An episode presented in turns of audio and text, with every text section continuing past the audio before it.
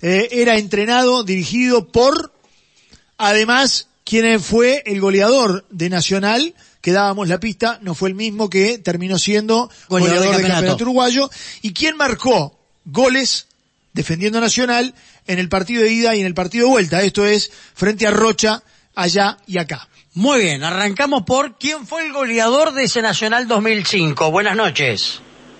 2005-2006. Buenas noches. 2005-2006. Sí. Eh, yo, yo creo que el 2005 fue Martín Ligüera, me parece, pero no estoy seguro.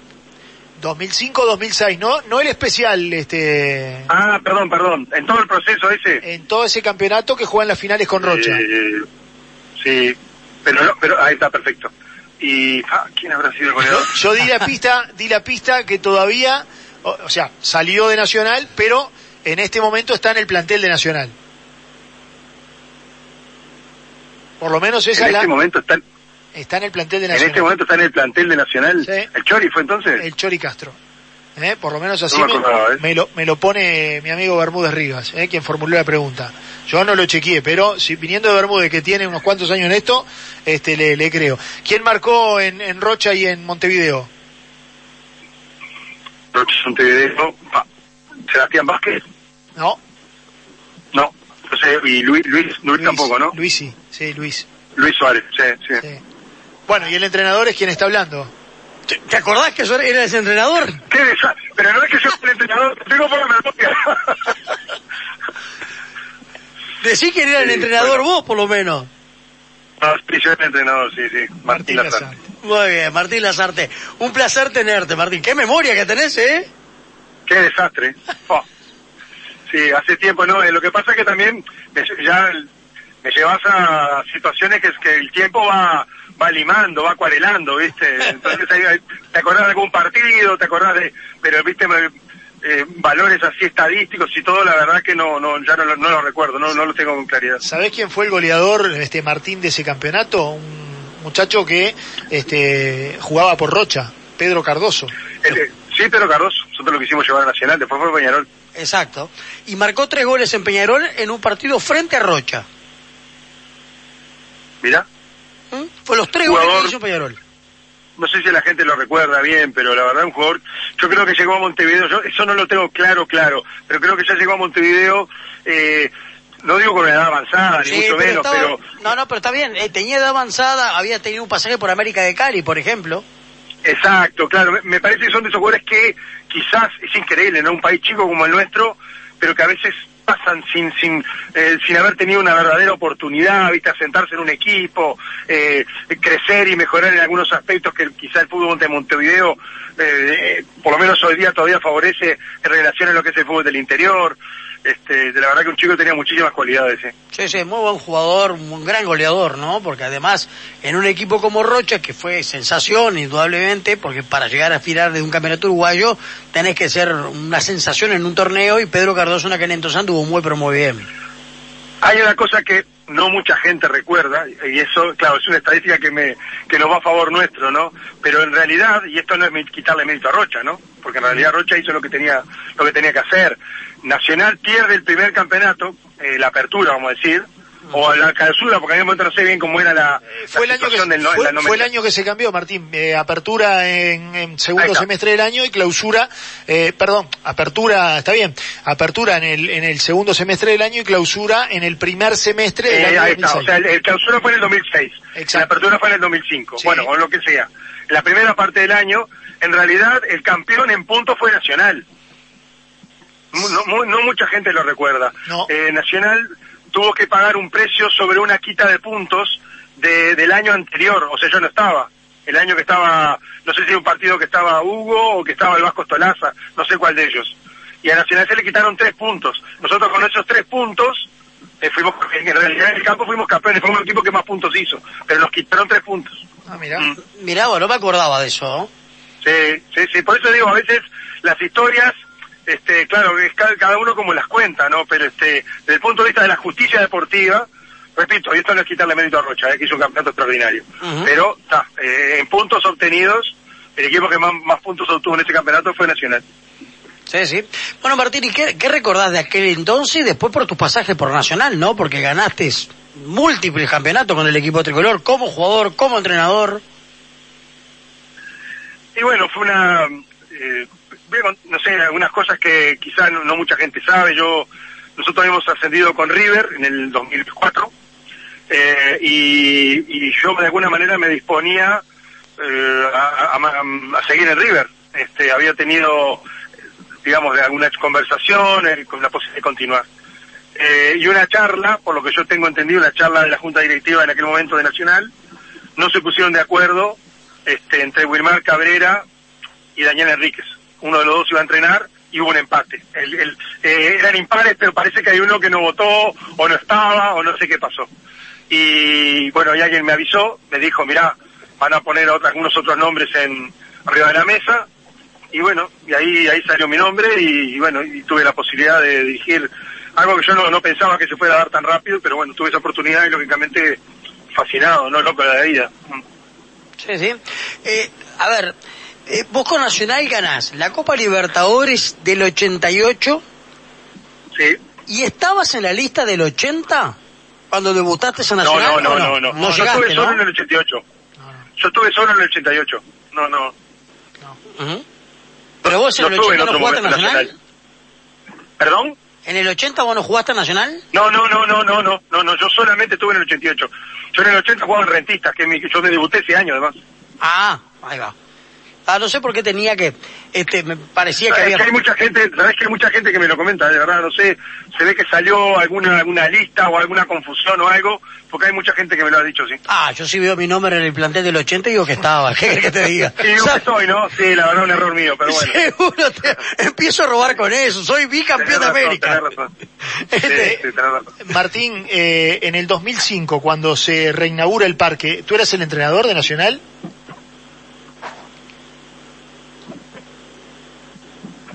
¿Martín? ¿Martín? ¿Se fue? ¿Se fue Martín? Se fue a corregir y se fue a, se, fue a, sacar la foto del 80.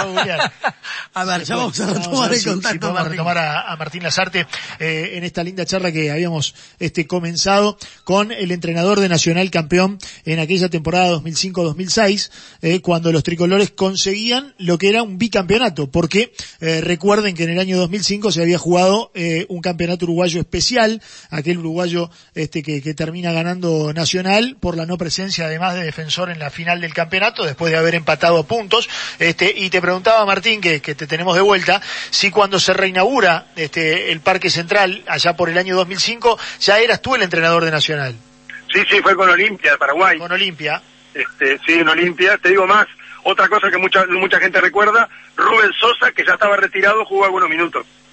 Ah, mira y a tal punto, y lo hizo muy bien además, a tal punto que algún periodista le preguntó y en el diario salió, menuda presión, si Martín me lo pide, vuelvo. Rubén estaba colaborando con nosotros ya ese año, estaba trabajando con nosotros ahí, digamos, a nivel del cuerpo técnico. Mm. Y en ese año 2005-2006 eh, llegó un argentino, eh, Sermatén, que había hecho una buena, venía con, con buenos pergaminos, ¿no? Sí, Sí, Cristian venía de, yo no recuerdo de qué equipo venía, él había jugado en Argentino Junior, por, a ver, el típico jugador argentino gambeteador, técnicamente muy bueno, venía con alguna dificultad en una rodilla, él, ustedes si por ahí lo recuerdan, tenía una leve cojera, una leve renguera a veces, este, tenía que trabajar mucho en el tema de su cuádriceps, este, pero era un muy buen futbolista, sí, estuvo ahí un, creo que estuvo seis meses nomás con nosotros. Bueno, y hablame un poco de aquella Copa Libertadores del 88, Martín. Eh, un equipo que se armó como para jugar, competir, pero de a poco se fueron encontrando en aquel equipo solidario con avanzar y avanzar y avanzar de fase. ¿En qué momento se dieron cuenta que la podían ganar o por lo menos que podían estar en la final? Es un equipo que se, primero que nada la, presión que te, había, que te generaba que Peñarol era el campeón del año anterior, eso era un aspecto. Y que además lo había conseguido con tres, máximas, eh, tres máximas difíciles de, de hacerlas eh, convivir, es decir, y lo digo con todo respeto, bueno, bonito y barato, es decir, con un equipo prácticamente nacido en el club, con, algunos jugadores, no sé, Pereira, Trasante, algún otro, pero en líneas generales eran casi todos nacidos en el club, muchos muy jovencitos, este, y eso lo hacía lógicamente, bueno, barato desde el punto de vista de no, de no haber generado una situación, y eso era una doble presión, ¿no? Entonces Nacional, bueno, optó por intentar contratar a una serie de jugadores del medio local, que diferencia con hoy día, ¿no? Este, que bueno, que algunos habíamos quedado libres, otros tuvo que pagarle el pase, y bueno, y todos en una edad promedio de 25, 26 años, ¿no? Este, y bueno, yo recuerdo el inicio, el primer partido con Wanda fue un partido feo, un partido complicado, y bueno, lógicamente la situación que transmitimos no era, ¿Perdón? 0 a 0 fue el primer partido. 0 a 0, el primer partido fue 0 a 0. Yo me acuerdo, este, segundo. Yo, me acuerdo del 0 a 0, pero del frío que hacía ese día contra Wanderer. Tremendo, te iba a decir, tremendo el frío. Este, y bueno, este, pero bueno, poquito a poco se fue haciendo. Hay, hay algunas cosas que ese Nacional, a ver, decir que fue de forma casual me parece una temeridad. Yo creo que, que Roberto pensó en, Roberto Freitas pensó en esos aspectos, ¿no? Por ejemplo, desde mi lugar como exjugador y entrenador, el mejor equipo que vi el juego en el tema aéreo, en el juego aéreo. Tiene un juego aéreo extraordinario, extraordinario. Este, bueno, hicimos un montón de goles, ¿no? Eh, por, esa vía en, la Copa, ¿no? Y bueno, y, la, y, y en Tokio también, ¿no? Este, Y, el equipo que defendía muy bien, ¿no? Porque Jorge, Jorge era un grandísimo arquero bajo palos, quizás no era el salir su mejor, digamos, su virtud más grande, pero en, el arco era un gasto, era extraordinario, pero bueno, evidentemente desde el punto de vista defensivo también el equipo que, que defendía muy bien la pelota quieta. Sí. Claro, y ahora que pasó el tiempo, que podés decirlo con tranquilidad, ¿no, nunca le dijiste, Jorge, quédate bajo los tres paros, no salga que los zagueros cabeceamos nosotros y la sacamos? No, pero nosotros, pero se lo decíamos, ¿eh? Nosotros, yo, recuerdo alguna vez comentarle que se quedara tranquilo, que no... A ver, el arquero está aquello de que, que no puede dudar si va o no va, o sea, es preferible que no vaya para dudar. Este, no, es, no era que Jorge dudara, es simplemente, yo creo que no teníamos necesidad de correr el riesgo porque realmente, el punto de vista defensivo, mirá, estaba Carlito de Lima, Pinocho Vargas cabeceaba notable, el Bocha Cardacho, el Felipe cabeceaba notable, el Vasco cabeceaba notable, la verdad, yo cabeceaba muy, la verdad, no, no tenía muchas virtudes, pero el punto de vista aéreo cabeceaba muy bien. Entonces al final, este, desde ese lugar, eh, nosotros competíamos muy bien, no tenía necesidad Jorge de jugarse en una, a correr un riesgo que era innecesario, sí. Bien, y después tenían grandes pasadores, ¿no? Estaba Schubert Lemos, aparece Carlos Fabier Soca, eh, estaba Tony Gómez, eh, un equipo que la verdad este, generó cosas muy importantes y se fueron metiendo de a poco, este, pasando fases, pasando fases, y creo que el quiebre lo hacen en Rosario, ¿no? Con Newell's. Bueno, eh, vamos a decir las cosas como son, más allá que me tocó salir, vino Hugo de León, ¿no? Sí, ahí, ahí te Ahí te toca salir. Ahí me toca salir a mí, claro, pero bueno, está, era, era un toque de distinción, ¿no? El equipo que dijiste Schubert, eh, a Schubert se le asoció Hugo, ¿no? Este, y además hay una realidad, eh, eh, Roberto planteó un partido en la final extraordinario acá en Montevideo, ¿no? Este, cambió a Schubert de lugar, era el único punto de referencia desde el punto de vista de ataque que teníamos, de generación de juego, todos lo iban a marcar a él, ellos consideraban que eliminando a Schubert eliminaban el partido, Roberto lo cambia de lugar, y lo que hacía era pasar hacia atrás a, a Carracho Tolacia cuando Hugo León salía jugando. Hugo jugó muchísimos momentos como volante en ese partido. De hecho hay un pase a Pato Castro extraordinario. Hugo siempre lo dijo él, ¿no? fue un volante, un volante, no sé si de creación, pero un volante de buena técnica devenido central, es la realidad. Mira vos, y bueno, y ahí ganan la Copa Libertadores con Luz acá en Montevideo, se van a Tokio, y qué sufrimiento, ¿no? Allá en Tokio. ¿Fue la, la, más dramática de todas que te tocó vivir en tu carrera deportiva? Ah, sí. La mía sí, yo creo que, no sé si habrá muchos partidos, habrá, hay algunos sí, pero no sé si hay tantos, ¿no? Es decir, la verdad que sí. Eh, mira, la noche anterior o dos noches anteriores me acuerdo, los únicos que habían jugado en Europa en esa época creo que era justamente Hugo León, que había trabajado, había jugado en Logroñés, creo, y Daniel Carreño, que había jugado en Francia. Este, y bueno, eran los únicos que tenían una idea acabada, más de lo que habíamos visto en un videocassette, eh, y la idea era que, bueno, de 10 partidos había 7 u 8 que íbamos a perder. Que podíamos ganar uno. El tema es que teníamos que ganar el de mañana, el, del día siguiente, ¿no? El equipo hizo un gran partido el primer tiempo, Nacional mereció irse no 1-0, sino 2-0. Hay un penal de Lima bastante claro. Y tal, y después este, ellos nos empatan, vamos a la largue, se ponen en ventaja, y ahí vivimos el partido, la parte más complicada. Se nos iba el partido, se nos iba y bueno, apareció aquel centro extraordinario de, de Schubert y el cabezazo del Vasco, que además esto tiene antecedentes en Bellavista, yo eran compañeros en Bellavista, con Felipe, con el Pato Castro, no era casualidad, ¿no? Sí, y bueno, estaba, fue extraordinario, ¿no? Ahí este, eso fue extraordinario, sí. Sí, un penal, eh, el, gol de Romario, un penal que no fue. Sí. Y este, y después viene ese gol que vos hacías referencia, ¿no? De una pelota que no se había ido del todo afuera, pero el No, exacto, un corner, de un córner que no fue. Que no fue, pero Jesús Díaz Palacio, que era el árbitro de aquel partido, este, ahí tuvo este que, que enmendar aquel grueso error porque creo que sintió la presión, no sé de quién, pero sintió la presión. Hay algún, algún colega, algún colega de usted a, nivel radial en el propio relato lo comenta, ¿no? Dice como que tenía la cola sucia, ¿no? Que estaba que, estaba intentando arreglar algo que había hecho mal antes.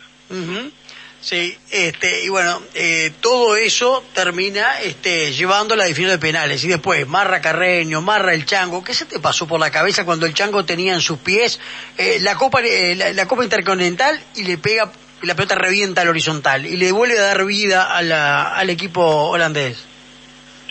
Y bueno, estuvimos en dos o tres, bueno, no sé exactamente en cuáles, este, estuvimos de que ta, se nos iba y volvía el, espíritu al cuerpo, ¿no? Y tuvimos alguna otra donde nos tocaba ganar y no nos tocó, entonces claro, fue complicado ese aspecto, sí, sí, hay una, una gran responsabilidad.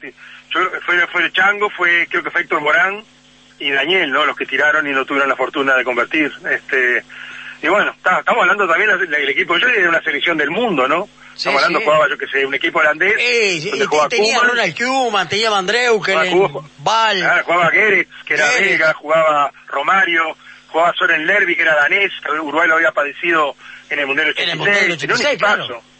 Sí.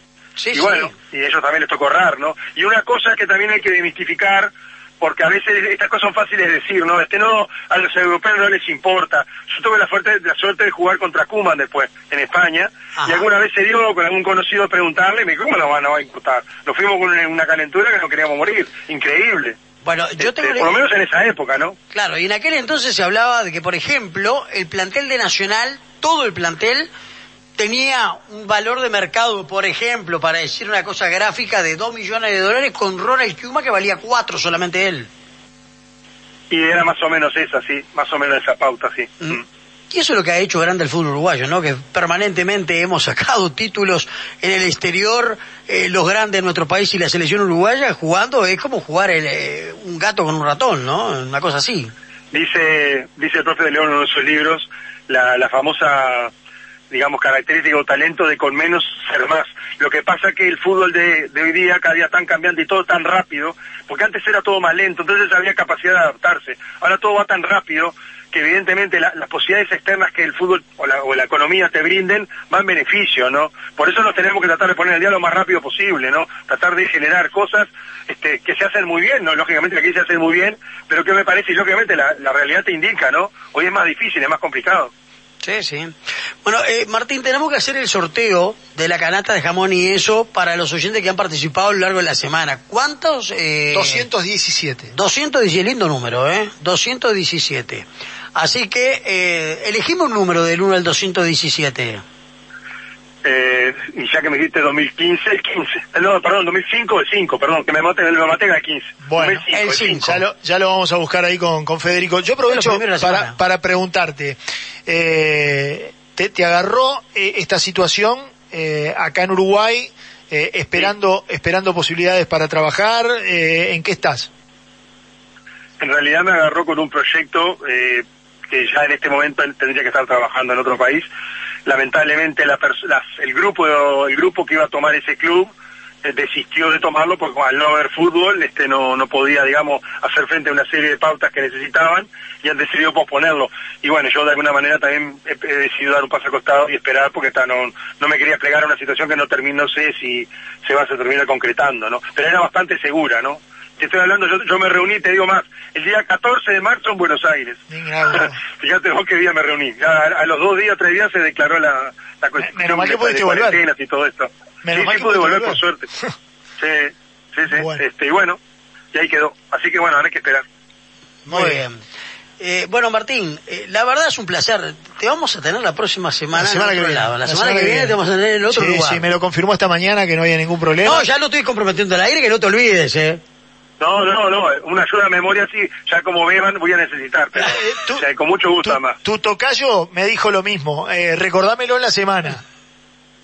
Eh, pero Martín es un sinvergüenza, es joven, es que se hace el viejo y se hace el, este, ahora que es entrenador se puso un poquito mimosón, me parece. Bueno. Bueno, eh, Martín, eh, gracias como siempre por estos minutos, gracias por recordar parte del pasado. Eh, te sacamos de la parte de entrenador y te hicimos jugar el fútbol nuevamente, que sea mentalmente. Buenísimo, ¿sabes qué lindo? Es, algo que uno le transmite a los jugadores, ¿no? Este, por lo menos como yo lo viví, ¿no? No, no, no hay cosa que iguale la posibilidad de ser futbolista profesional, ¿no? Por lo menos yo nunca más encontré la vida. Fui feliz con muchas cosas, pero dentro de las actividades que uno hizo, nada se compara, ¿no? Entrenar es precioso, es fantástico, pero nada se compara con jugar, con, con tener 18, 20, 25 compañeros, tener un, objetivo común, pelear por ese objetivo, y bueno, ni, ni que hablar conseguirlo, ¿no? Así que este, es fantástico, sí. ¿Jugás este, en alguna liga senior? No, no, no, ya no. Yo tuve una, en el año, ya te, estoy, ya te quiero decir exacto, 2014, estando en la Universidad de Chile, me esperé la espalda, y a partir de ahí ya estoy mucho más limitado. Puedo hacer una serie de actividades, pero ya lo que es este jugar y competir, no, no, no. Bueno. Martín, gracias como siempre, ¿eh? Dale, un abrazo grande. Suerte. Señores, Martín Lazarte en el cierre de nuestro programa.